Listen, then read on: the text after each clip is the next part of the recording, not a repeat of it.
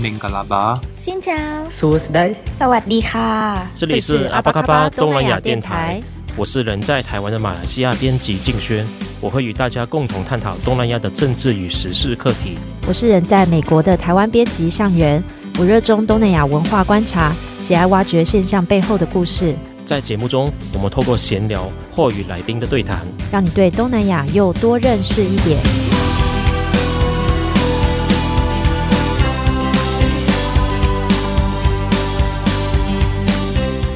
阿巴嘎巴，大家好，我是主持人静轩。那今天呢，我们要说萨瓦迪卡，因为今天我们的来宾呢又是跟泰国有关。那上一集我们节目呢是访问了呃台湾成功大学的呃兼任助理教授洪明谦老师之后呢，那我们这他上次是主要是谈说泰国的政治。那这一次呢，我们谈说，诶，那台湾年轻人要到泰国发展的话，如何在那边发展？那如何寻找机会？那今天呢，我们就访问了一个蛮特别的来宾。那他是台大的学生，他叫黄贤慈。那他呃，因为几年前到了泰国朱拉隆功大学呢，就在那留在那边发展了。那他这几年呢，也成立一个粉丝专业，叫做“虽然妈妈说那里太危险”的粉专。那这个粉专的定位是蛮特别的。那相比网络上是有蛮多呃有关介绍泰语啊或者泰国。的一些广告啊，还是影视娱乐的呃文化的粉砖啊？那它的粉砖定位是在于说，哎，去分享泰国的设计产业的发展、设计界的动态。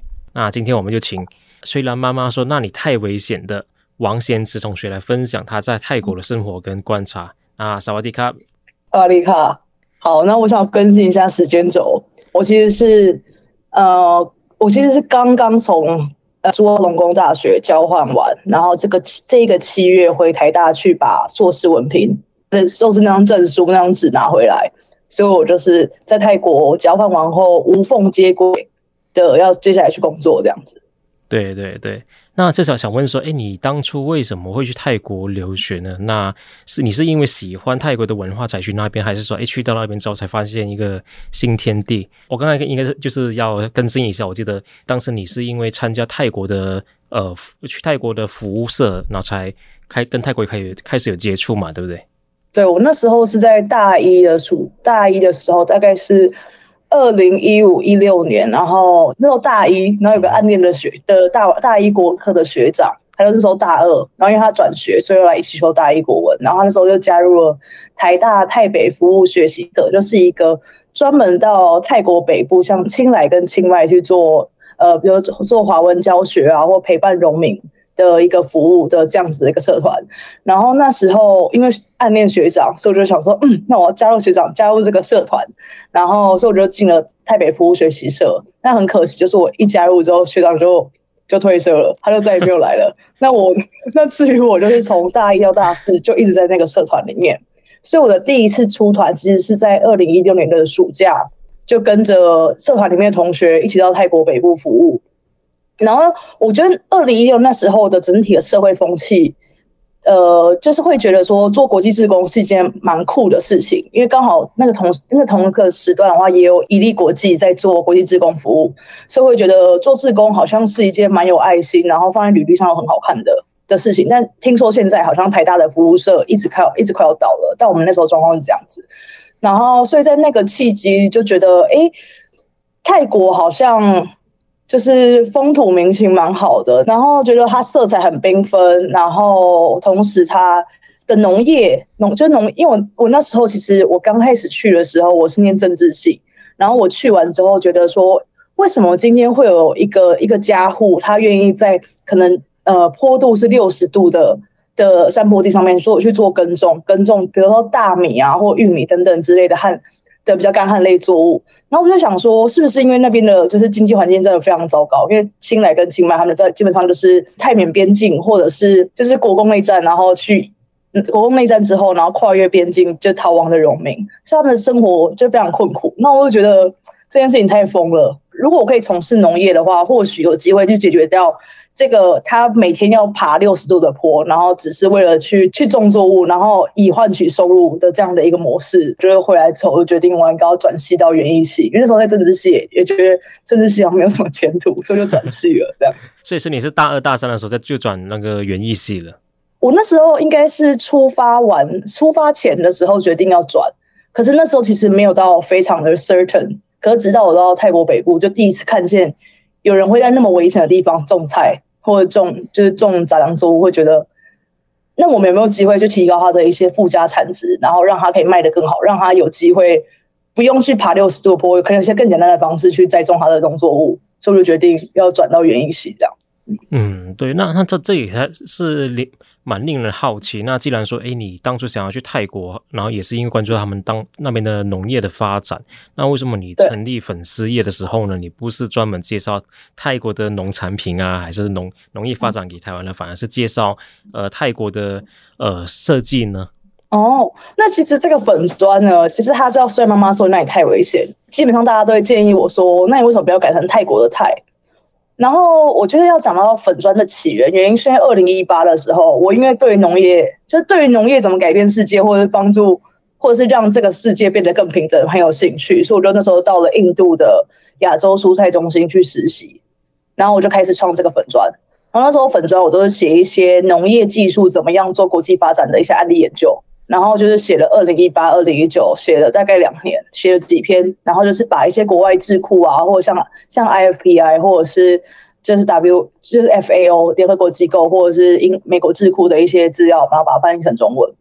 然后之后之后，我觉得转捩点会是在我二零二零就大五毕业的时候搬出去外面住，然后跟坐在海大后面，所以跟着师大设计系同学一起住。他们那时候都是应届毕业生。就师大同学，他第一份拿到的设计系的薪水是不到二十二 K，我也是吓一大跳。我想说，怎么会有薪水这么低？就是应该是不符合劳基法吧。然后，所以才觉得说，如果呃我的最终目标是关注于每个人都有平等发展的机会，不管是透过农业的的技术加持也好，或者透过设计也好，那有没有机会让更多人有平等发展的机会？然后借由我可能写一些设计的案例研究，然后让设计师。有一些不同的切角或议题的视野，然后去看见设计可以怎么样跟议题做结合，然后让自己赚更多钱。所以我在二零二零的时候，我就决定，哎，那我就把粉砖，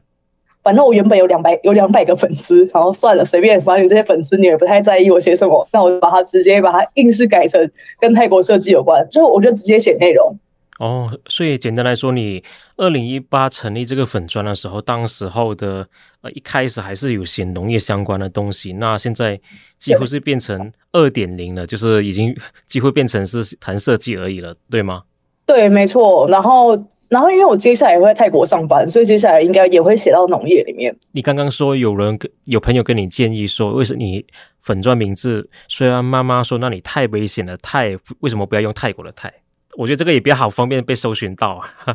我就觉得，我希望大家当他们当设计圈，比如说我今天要谈论的是设计圈，或者是未来的农业圈，当他们看到这个案例分享的时候，他不会第一个直觉觉得这是泰国，所以我要关注。他会觉得，他会首先觉得，哦，这是一个很好的 reference，这是一个很好设计、很好的 idea。然后我去看了之后，发现，哦，这个人来自泰国。我我比较喜欢这样的模式，就是我不用一个带入泰国很有创意的滤镜再去看那个设计。我希望观众是或读者是这样子来接受到到这些设计案例的。嗯，可是我有一个蛮好奇的问题，虽然说对我，我记得你之前有呃别也有被别人问过，然后你自己有写过，就是说，诶，你本身是读园艺系的，但是你也不是做设计，你又不是从事设计行业的，你不是设计师，那你是怎么看待这个问题呢？对我而言，我是觉得说，诶，像我们媒体产业就很多记者，可能跑医疗线的，但是他也不是记者啊，他也不是医生啊，他跑法庭新闻，他也不是他也不是律师啊，那那你是怎么怎么看呢？我觉得刚好就是因为我们不是设计师，然后我们又是念，比如说我有双学位，是政治系国际关系组跟园艺系两个学位，然后也有念到硕士。那我们可以用更宏观，或者是用更社会科学的角度去分析那个是这个作品为什么会好，那他想要沟通的是什么事情，然后作者他原本他具有哪些设计背景的条件底下，让他去思考到作品的灵感可以这样发生。所以我觉得不是设计系的人写设计，那那。听起来更好啊，就是会让这一个产业变得更多元，然后大家的视角会更丰富。嗯嗯，对，所以说，哎，所以我有一个就我有我有注意到说，因为你本身分享设计方面的东西，也好像跟我过去观察到跟泰国设计有关的新闻好像不太一样，因为可能过去看到一些泰国的可能设计的都是可能会跟呃娱乐、流行文化相关的，反而反而你的粉砖上面推广呢，可能都是跟一些 NGO 啊或一些社会课题是有关系的，对吗？对，哎，那你真的看到很前面，就是你应该滑到很很很底了。因为我觉得近期里面就很多人说，我为什么都要写一些音乐？可是其实我先从时间序，从从刚开始成立的时候，我都写了一些跟社会设计有关的事情。原因是因为二零二零那时候刚好是泰国学运发生，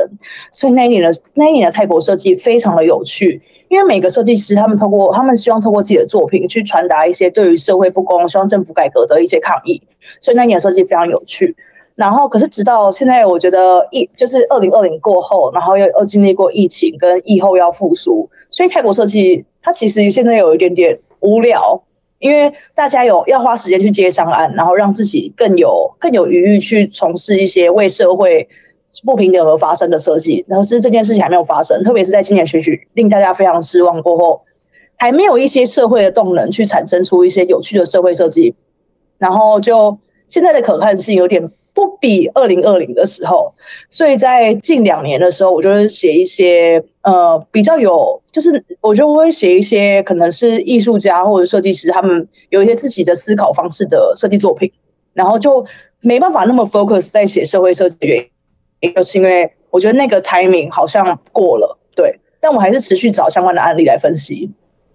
然后之所以为什么现在会写更多的音乐设计的原因，是因为。我觉得在设计这个产业里面，我们撇除掉建筑系不算，就建筑空间列不算的话，那好像是做演唱会、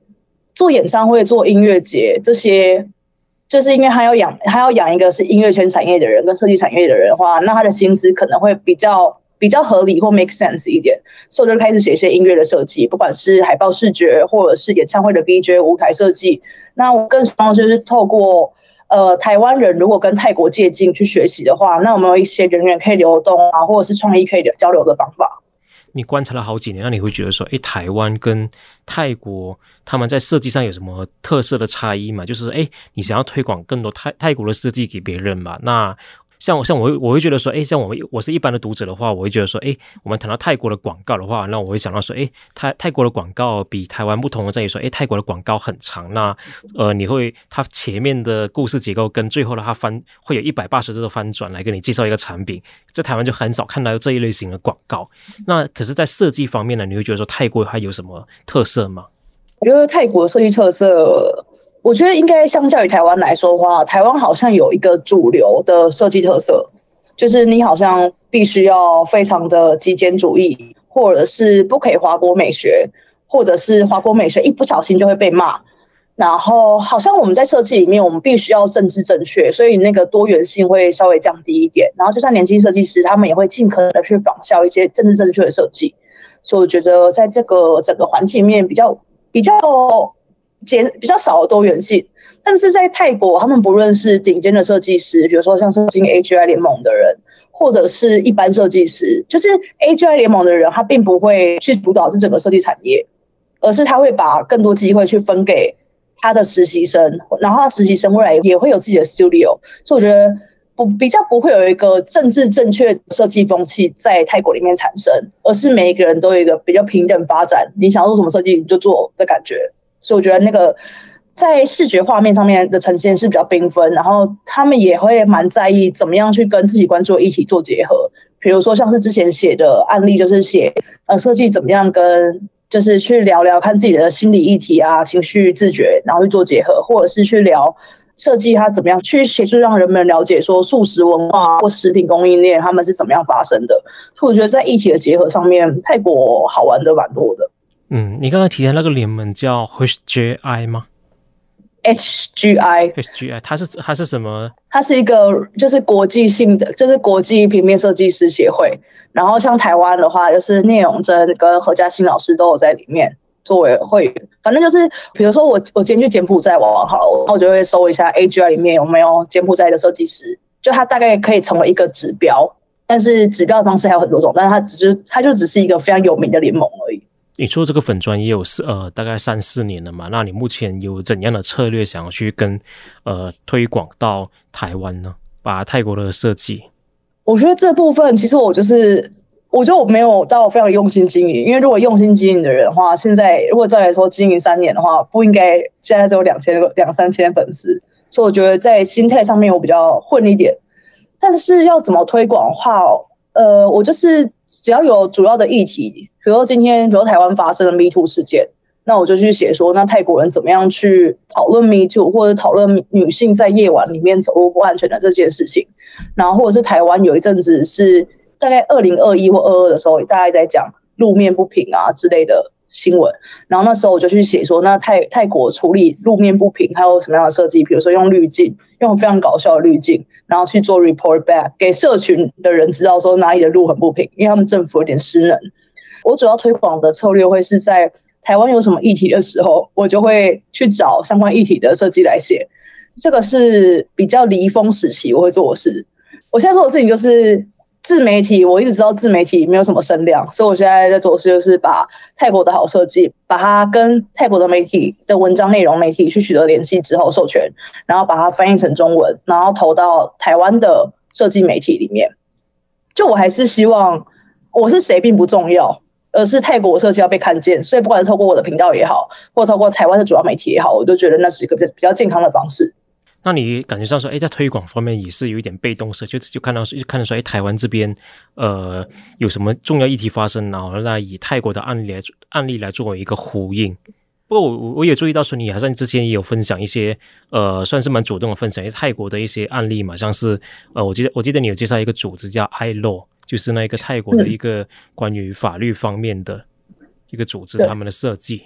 可以简单介绍一下吗？我觉得刚刚说的被动，其实我没那么被动，就我大概就会趁我有空的时候去写一写。反正现在三年大概累积了快要到一百篇了。呃，我除了自己写文章之外，我大概也会知道说，就是我写了今天写的这个内容，它可以怎么样有效传达。例如，我会把它就是分享到设计人的社团里面，或者是有时候分享到社群中，如果议题很符合的话，然后就会让更多人去关注这个作品。然后此外，当我知道哪一个作品它很适合去连接到台湾的哪一个设计师的时候，我就会直接去 DM 台湾的那个设计师或者那个设计工作室说：“哎，这个 project 很不错，你们可以参考一下。那呃，这个是泰国的 contact，那你们有如果有兴趣的话，你可以联系他做进一步交流这样子。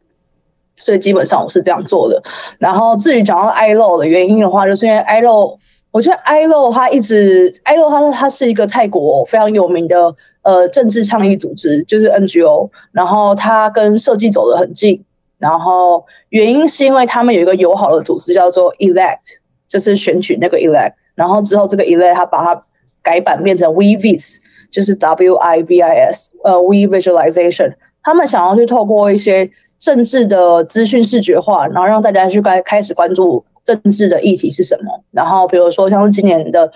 今年的议员议会大选，然后他们就是做了蛮多的蛮多有趣的设计，像是。举例来说好了，今年比较有趣的设计就会是 Japda，意思就是说我要去 supervise 你在开票的时候，就是监票，那种叫监票，就是我要去监票，然后他就设计了一些监票的系统，然后让然后让民民众去参与，说我在每一个投票所都有人去监票，然后你要去 report back 说，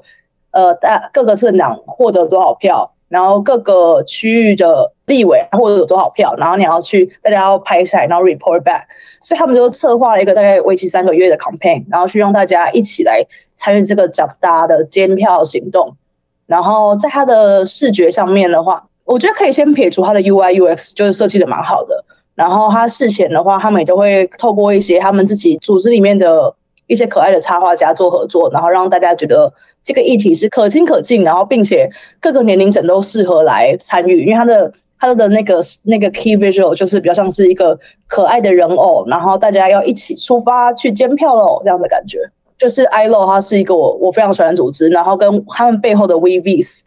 然后他们就是一直持续从二零一八、二零一九的上一次的议会选举，然后持续做政治资讯视觉化到现在，嗯。对，我关注到他们的新闻也是蛮多人分享的，尤其是在学运期间。好，那诶接接下来说就主要是谈说，诶跟你刚刚也提到嘛，你目前在泰国做农业方面的事情，那你可以先分享说，诶呃，你作你作为一个泰呃在泰国交换之后毕业留下来的，我就蛮好奇说，诶那外国学生在泰国毕业之后是怎样可以留下来工作呢？因为我记得也有不少台湾的学生到泰国留学，一般外国人要留下来工作有什么困难呢？嗯我觉得我在泰国遇到第二个难关就会是找工作。第一个我今天遇到，因为我刚搬新家，然后蟑螂太多了，所以这是我第一个难关。所以我今天访谈的时候眼睛很重，因为我早上已经爆哭过，因为我觉得太崩溃了。然后第二个难关就真的是找工作，因为在泰国找工作，我觉得对外国人来说，特别我是 first job，我我就是我是 first jobber，我之前没有任何的正职经验。可是因为泰国的薪资门槛，如果他将要发 working permit 给我的话，薪资就要过泰铢四万五。哇，四万五的话，大概已经是台湾的硕士生要找到毕业有四万三的薪水，可能有一定难度，尤其是一类组的。我觉得，等下我们在说农农农业这个科系，这个科系有一些特殊性。嗯，反正你在泰国呢，你就是，我觉得听众可以把我们等下说的的泰铢，你可以把它直接想象成跟泰币一比一，这样比较简单。所以在泰国，如果你想要获得薪水四万五的那个难度有多高呢？大家可以想象，如果你今天是泰国的朱阿隆功毕业生，你今天是一类组，你今天是文组毕业生好了，或者是你今天是设你今天是设计系或者建筑系同学，你毕业你的起薪大概是一万五到一万八，可是你那时候你你你已经是泰国的顶大喽，你就是薪水十五到十八 K，所以四十五 K 有多难，大家可以想象而知，他基本上。可能他是要他是要是 manager level 的人才有办法拿到四十五 K，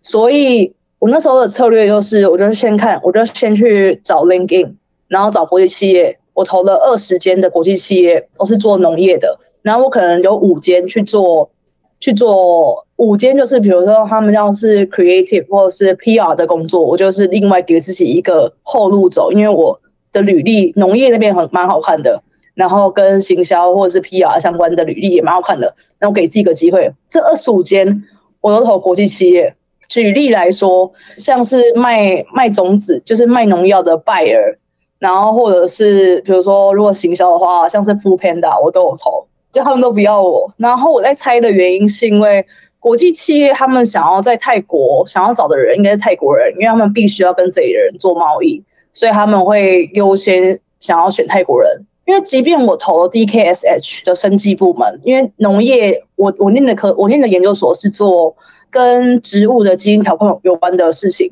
所以生科类我也可以走。我就觉得我我超适合那个职缺，怎么可能不要我？就他们就一直不回我，所以我就我就杀到了就业博览会现场，就是问 DKSH 说，请问一下我这个履历是哪里出问题？你可以给我一些见解吗？他们说哦，不是你履历有什么问题，而是。我们的策略就是，我们就是想要收泰国人，因为我们毕竟是全球公司，我们想要跟在地人做做生意，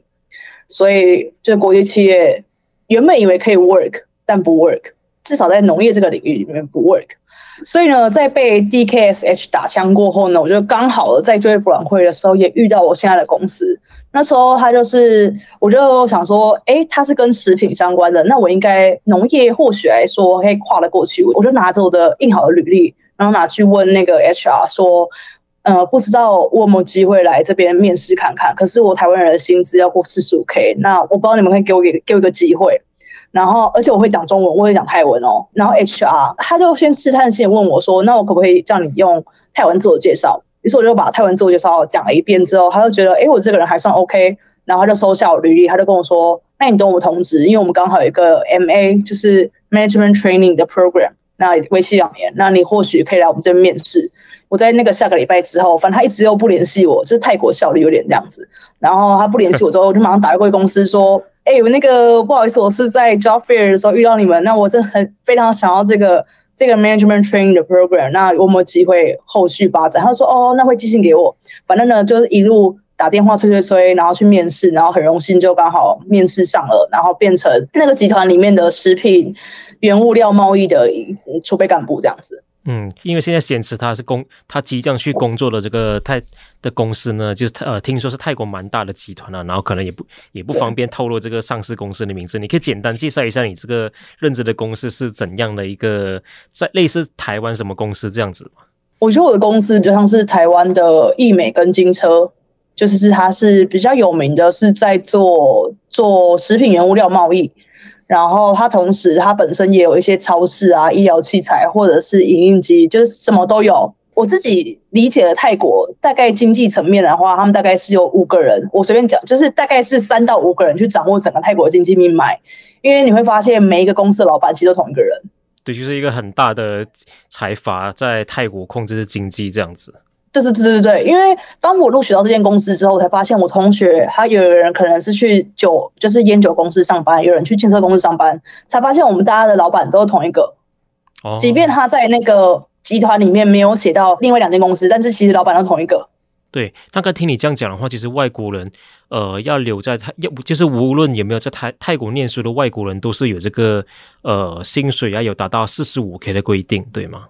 嗯，对对，那这个规定的话，其实跟台湾也是有点像了，因为台湾是规定说，嗯、呃，假设你没有台湾的学历的话，外国人。要有台币四七九七一，大概四十八 K 的薪水才能留留在台湾工作。但如果你是在台湾念书毕业的，嗯，因为会站在一种角度，就会觉得说，诶，我台湾已经让你在这边念书，也对你有一定的投资了，那就不需要那么高的薪资门槛，嗯，就是大概三收入有达到三万多，还有一些符合你的学历要求啊，是公司的资本额要求，就可以申请工作证留在台湾工作了。那不过泰国的情况，我觉得说，哎，跟差不多十十五年前的台湾有点像，因为台湾是在二零，大概是二零零八年的当时候的规定，也是说，哎，呃，外国人要留在台湾工作的话，呃，要有四万八才可以留下来，后来降到三万七，嗯，然后再后来在二零一四年变成现在的评点配额制，就是呃，看你的有没有学历有没有达到标准啊，你的语言能力啊，然后公司的营业额要求啊，这样子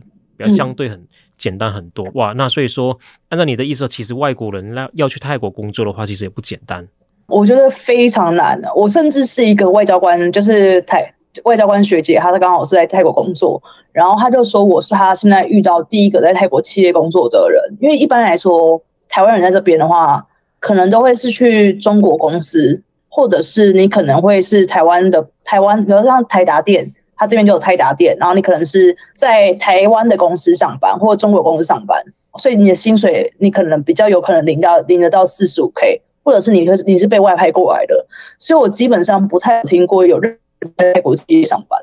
哦，就是在台湾泰国的本土企业工作的台湾人会相对少一点，大多数要么就是中企或台或者是在台湾企业当台干这样子。嗯，或者是国际企业。比如说像是 Agoda，那它可能因为全球都有设点，然后它又需要英文好跟华语市场，我有点不确定，但是也是蛮多外国，就是台湾的人在国际企业上班，然后可是在这里落地。嗯，我觉得原因是因为我的产业农业产业，你必须还可能或许还是需要去跟农民做交道，或者是你要跟非常 local 人做交道的话，那他还是希望是就国际企业的角度来说的话，他还是想用泰国人，这是我的劣势。那刚刚提到阿勾达那如果是呃我们节目的老听众的话，应该会记得说，诶，我们在大概在前年的时候，我们也访问过一个台湾人，一个台湾女生，她之前在马来西亚工作，然后之后又去泰国的呃一个呃大企业工作，那她叫江佩璇，她也是有提过说在泰在马来西亚跟泰国工作的经验。那你现在还是在呃，你在泰国是做农业方面的工作嘛？那你为什么？因为呃，你是做设计推广的，诶，那你为什么还是想要做呃，回跟你念书的农业相关这呃这一行呢？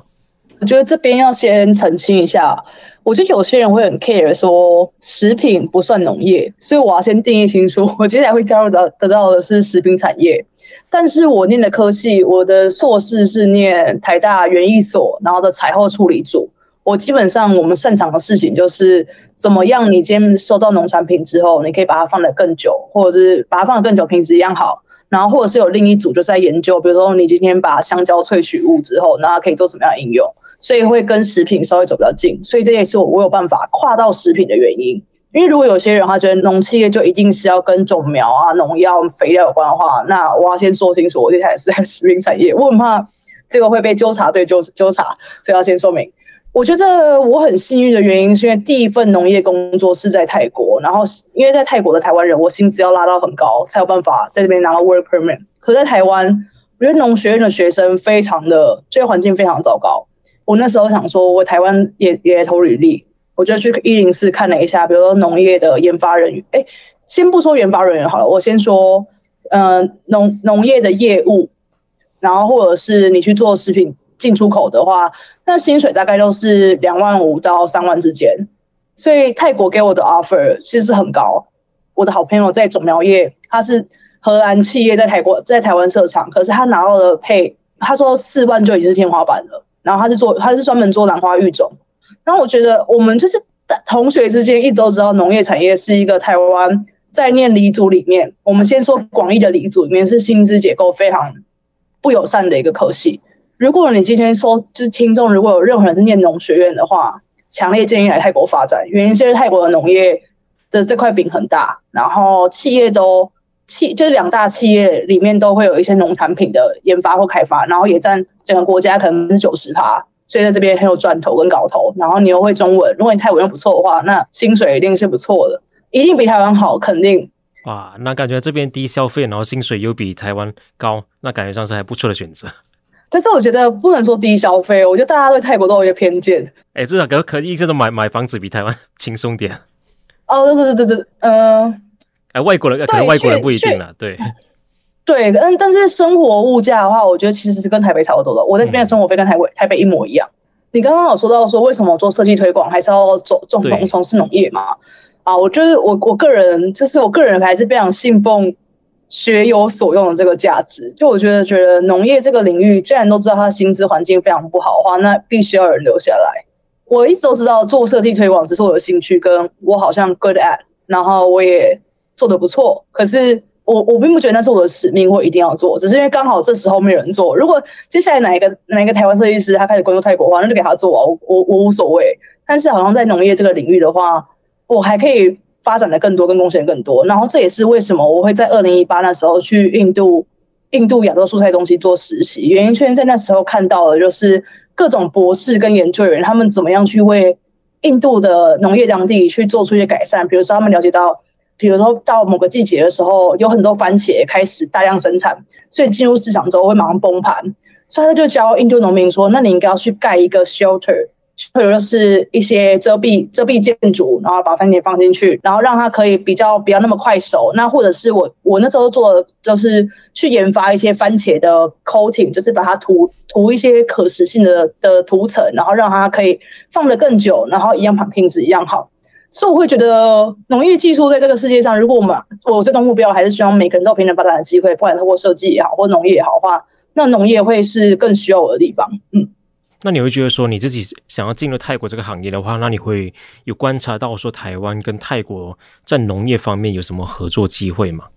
现在基本上大家可以看得到，台湾跟泰国在农业哦，我先不说食品，跟农业里面可以合作的地方的话，就是泰国的气候的多元性非常非常多。比如说，他们有比较冷的山坡地，然后或者是有一些比较热，比如他们可以更靠近可以种榴莲的地方，就他们整个气候的 variety 非常多。所以，比如你种苗业者，他今天就台湾有很多种苗业种苗业的人都会来泰国设厂，原因是你在这边你可以。种出各种比较丰富的，或者是品质比较好的种苗，然后再去全国全球贩售。所以这是目前看得到台湾跟泰国的合作。我现在还没有看得太清楚，台湾跟泰国在农业里面要怎么合作。除了是这种设厂，然后去用别人的地跟用别人廉价劳力之外，有没有一些更平等的平等合作？在农业里面，我好像还没有看到，但是。比较有趣的事情是，我现在看到的，就是他们泰国怎么样有一些 SME 就中小企业他们在处理的就是农产品运销。那我觉得他们处理方式，原因是泰国地非常的大，然后农产品很多。那他们去怎么样用好的管理系统或出货系统，然后去让各地的蔬果，然后去做调配跟调控。然后那时候这间公司我也有投履历，反正最后他不要不要我，因为 SME 太小了。他可能资本额不够，我会觉得说，在泰国可以研究的就是，我会接下来会继续研究的就会是泰国的农企业、小型的 SME，他们怎么样去做呃农产品或食品里面的运输跟调动，然后他们怎么样去发展一些特别的技术，比如像是 App App 或者是他们的储价系统，我觉得这部分会是我研究的重点。然后如果是在食食品的话，呃，食品的话，我的教授是有说。他说就是袁一谢教授，他就有说，就接下来的话应该是可以看一下，呃，食品它怎么样做一条龙，从前端的食品加工，然后到后端的它变成一个通路跟销售，然后到送到消费者手中。现在我觉得泰国呈现这种一条龙的趋势，所以听说这是接下来的产业重点，所以可以研究。第三个的部分，我觉得台湾有机会可以跟泰国合作的，应该是在农产品的冷链 cold chain 的系统，